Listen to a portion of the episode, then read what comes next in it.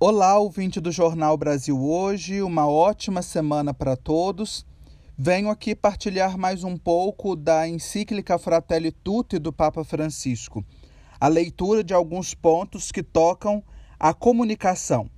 No capítulo 6, intitulado Diálogo e Amizade Social, o Papa Francisco propõe o diálogo para uma nova cultura.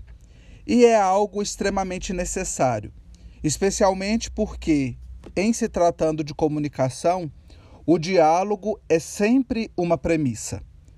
A comunicação e a comunicação na perspectiva cristã, ela deve sempre se basear a partir do diálogo.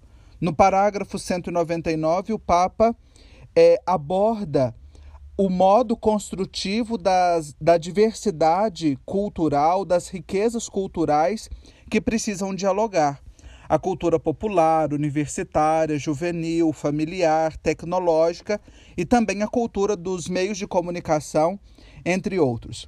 Mas nós não podemos ter a pretensão de uma comunicação que seja una em todos os lugares. Porque, embora a realidade seja uma só, ela se desdobra em diversas facetas, diversas nuances, distintas perspectivas. E por isso, para que o processo comunicacional seja eficiente e seja eficaz, ele deve apresentar diferentes metodologias para que assim possa chegar a todas as pessoas. No mundo globalizado, os mass media, como nos diz o Papa Francisco no parágrafo 205, podem ajudar a sentir-nos mais próximos uns dos outros, a fazer-nos perceber um renovado sentido de unidade da família humana que impele a solidariedade e a um compromisso sério para uma vida mais digna. Não podemos fazer uma comunicação qualquer. Sejam as mídias de inspiração católica, sejam os agentes de pastoral da comunicação, os estudiosos, pesquisadores, professores da área de comunicação, Todos nós devemos estar comprometidos com uma comunicação transformadora, uma comunicação em prol do bem comum.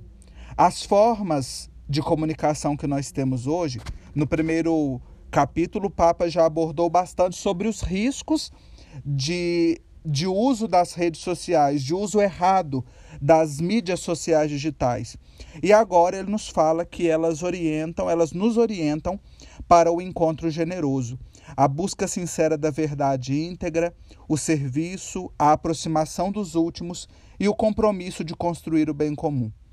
E aí ele retoma uma fala dos bispos da Austrália que dizem: não podemos aceitar um mundo digital projetado para explorar as nossas fraquezas e tirar fora o pior das pessoas.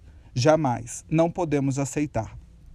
E aí, nesse contexto, há um filme na plataforma Netflix que é muito interessante e nos ajuda a perceber essa dinâmica das redes sociais. Ele se chama O Dilema das Redes. Tem sido muito visto e muito comentado nos últimos dias.